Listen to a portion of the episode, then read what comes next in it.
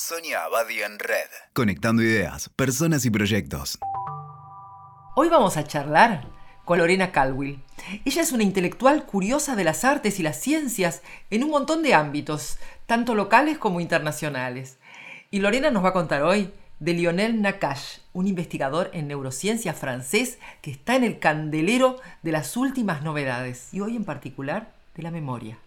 ¿Cómo estás, Sonia? Sí, así es. Este Lionel Nakash es un neurólogo, trabaja en el Instituto del Cerebro y de la Médula Espinal en Francia, y escribió hace un par de años, junto con su esposa, un libro que se llama en francés Parlez-vous cerveau, que se tradujo al castellano, porque este libro está ya traducido al castellano, se tradujo como ¿De qué hablamos cuando hablamos de cerebro? En realidad el título em, eh, original sería algo así como ¿Entiende usted cerebro? Eh, asimilando al cerebro con lo que sería un lenguaje, que obviamente es el tema que me interesa a mí. Y dentro de lo que es el lenguaje y el aprendizaje de las lenguas, por supuesto, también la memoria. Pero aparte la memoria nos incumbe en todo porque es la manera en la que nosotros nos vemos a nosotros mismos. Este hombre, Lionel Nakash, trabajó y a su vez conoce muchísimas de las últimas investigaciones que se están haciendo para entender qué es lo que pasa en el cerebro y en esta interfaz entre el cerebro y la conciencia. Él nos explica que no es absolutamente evidente, como quizás nos parece a nosotros ahora que las neurociencias están tan de moda, esta relación entre lo que pasa en el cerebro y lo que pasa en la conciencia. Eh, de hecho, hace quizás, quedaría para otro momento hablar de cómo fue la historia de las relaciones en las que se fueron tomando elementos de lo que es la psicología cognitiva y se vio cómo se traducía esto, cómo se implementaba esto a nivel biológico en el cerebro. Esto realmente es muy interesante, pero creo que se nos va a ir más allá del, más allá de la, del Más allá de la memoria. Más allá de que es, es uno de los temas que la gente ama. La gente adora saber cómo funciona su memoria. ¿Por qué los recuerdos? ¿Qué le pasa con sus recuerdos? Con sus experiencias, con lo que le pasó de chiquito. O con las experiencias traumáticas. A veces que uno dice, pero ¿cómo me las acuerdo? A veces cuando una experiencia es muy, muy fuerte, uno ni siquiera se acuerda lo que vivió. Así es. Y a veces cuando la recupera, recupera el recuerdo y junto con eso las emociones que sintió en ese momento, que pueden ser de miedo, de terror, de ternura, de una cantidad de cosas que van ligadas muchas veces la memoria con las emociones. Así que estamos todos sumamente interesados siempre en el tema de la memoria y en el tema de los recuerdos en particular. Y nos encantaría que la gente pudiera saber un poco más de esto que la calle está investigando y que estamos conversando con Lorena. El, eh, en realidad nosotros hablamos de la memoria y pensamos en los recuerdos. Eh, tanto los neurólogos como después los psicólogos tuvieron que darse cuenta de que existen diferentes tipos de memoria. Él dice que existen 12 tipos diferentes de memoria. Por ejemplo, cuando nosotros nos acordamos de un hecho de nuestro pasado, estaríamos hablando de la memoria episódica, que es a lo que nosotros llamamos la memoria, ¿no? A rememorar algo, a acordarse de algo. Sin embargo, cuando aprendimos a manejar, eso que hacemos cuando manejamos es usar la memoria procedural, que es el, lo que aprendiste a hacer.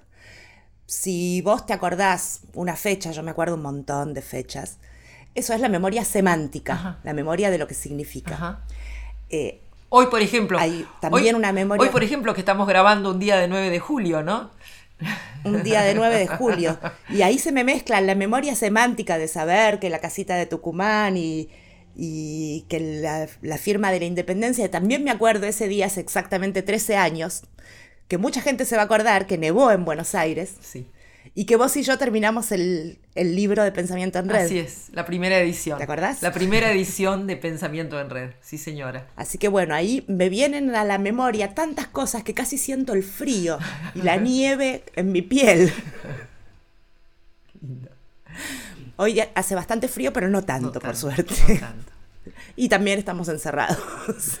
También estamos encerrados como aquella vez y muchos que, muchos que saben que empiezan las vacaciones de invierno y tenían pensado irse al sur y no pueden y están sufriendo horrores porque ven los videos y las fotos que mandan del sur que son las mejores nevadas que han habido en los últimos años. bueno, te voy a contar un poco lo que, lo que cuenta este neurólogo Nakash en un podcast que él hizo para, para Radio Francia eh, acerca de muchos temas de la memoria, que la verdad es que son muchos muy interesantes, muchos temas del cerebro en realidad, que son muchos muy interesantes. En este habla justamente de lo que veníamos diciendo, la memoria episódica, que le ponen este adjetivo porque justamente existen muchas otras formas de, de memoria y de hecho puede estar dañado algún tipo de memoria independientemente de las otras. Y de hecho, hay también métodos específicos que sirven para reeducar la memoria de los pacientes que perdieron algún tipo de... Alguno de los 12 sistemas, de los 12 circuitos. Porque deben ser, deben ser como, perdón, deben ser como redes neuronales, ¿no? Cada circuito debe tener conexiones neuronales para ese tipo de memoria, que se entrelazan. Sí, también es muy interesante que mm, eh, hay redes y hay circuitos que se entrelazan y que comparten, o sea, el mismo circuito es compartido por diferentes tipos de memoria. Eh, una cosa muy interesante que explicaba también es que se descubrió, bueno, que la, esta memoria episódica empieza en una parte del cerebro que se llama el hipocampo, y después va al lóbulo frontal y al lóbulo parietal. Cuestión arma un circuito dentro de esta red de neuronas, que es prácticamente infinita, y ese circuito es muy similar a la memoria que te al GPS del cerebro. O sea, lo que te hace acordarte de en qué cómo estás en el espacio, en qué lugar del espacio estás. De hecho, se hicieron unos eh, estudios con ratas de laboratorio en los que se les pusieron unos electrodos en la cabeza y se fue viendo qué partes del cerebro se activan cuando van pasando por un eh, laberinto.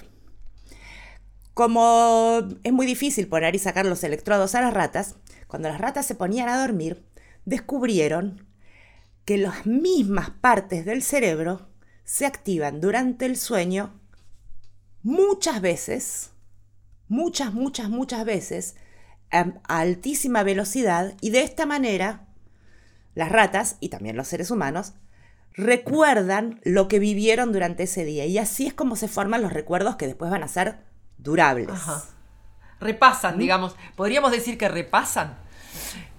Podríamos decir que repasan, repasan reviven una y otra vez los lugares por donde estuvieron y a los lugares donde estuvieron se le van quedando pegadas las experiencias que vivieron. se le graban, digamos. Se le graban, repasan y se le quedan grabadas, como cuando vos enseñas algo.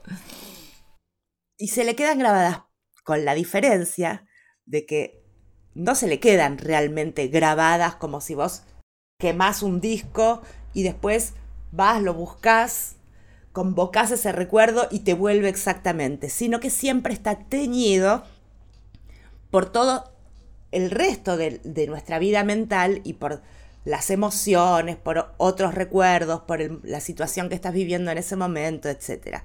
Con lo cual, los recuerdos tienen una vida. No es que quedaron ahí como en una biblioteca, sino que siempre van a volver a ser reescritos a cada vez que los convocas. Mm. Esto es un... Me imagino que el recuerdo, por lo que sé, este, por lo menos eh, desde, desde, la psicología de la mente, ¿no? y también desde la neurociencia, me imagino que el recuerdo está hecho de una cantidad de variantes que eh, suceden al mismo tiempo, ¿no? El olor, las sensaciones físicas, la emoción que uno vivió, las imágenes visuales, las imágenes auditivas, me imagino también, ¿no? Debe haber, debe haber todo eso y eso se debe entramar de una manera configurando ese... Eh, claro, no me puedo imaginar que sea una escena, porque justamente vos decías que, es algo que, es móvil, que no se queda grabado de la manera más, más este, rígida, pero sí uno podría decir que es como una especie de guion de relato, de historia, de cuento, como una especie de guion, ¿no? Bien, bien, bien. Ajá.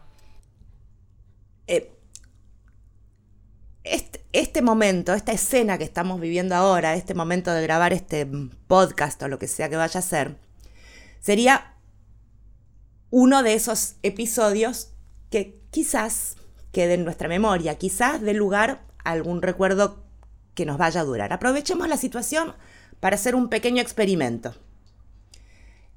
Intenten memorizar esta lista de 10 palabras. ¿Sí? Piano, nota, sonido, canto, radio, concierto, instrumento, sinfonía, jazz, orquesta. ¿Ya está? Fíjate que el nacimiento de un recuerdo está, como te decía, en el hipocampo. El hipocampo juega el rol de director de orquesta.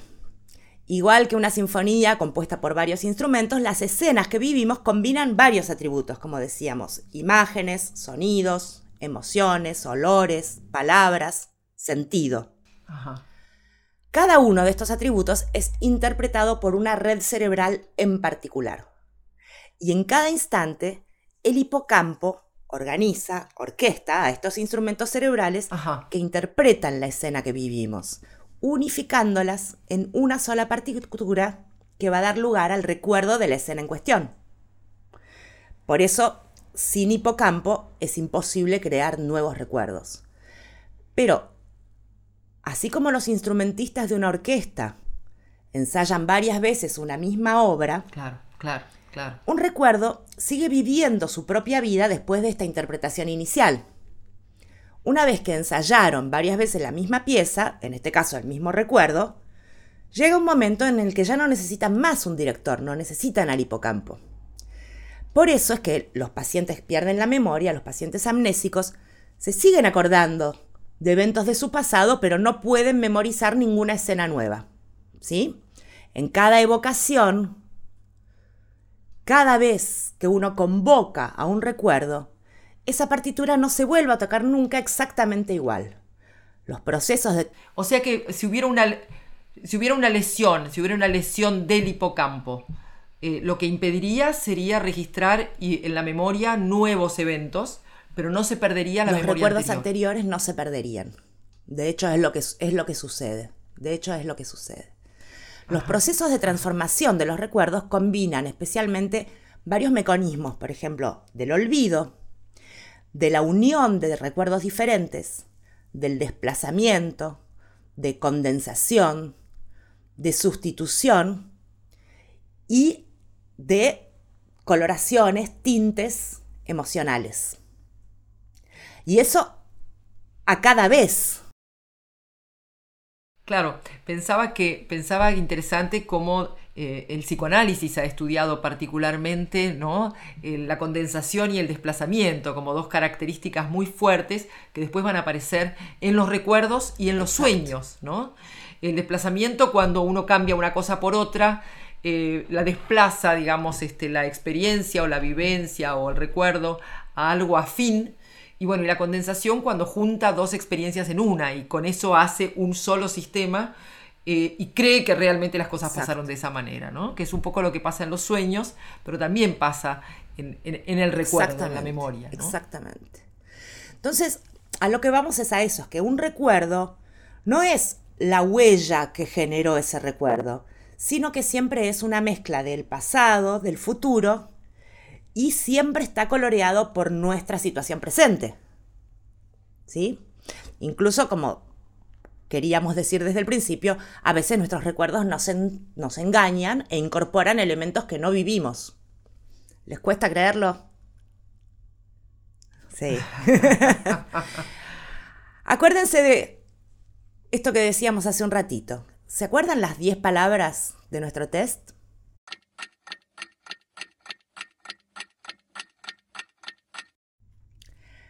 Si se acuerdan la palabra música, cuidado, porque acaban de tener un recuerdo falso. Ajá. Al exponerlos a 10 palabras que giran alrededor de otra que no estaba en la lista, se puede inducir fácilmente un falso recuerdo de esta palabra. Yo dije piano, nota, sonido, canto, radio, concierto, instrumento, sinfonía, jazz, orquesta.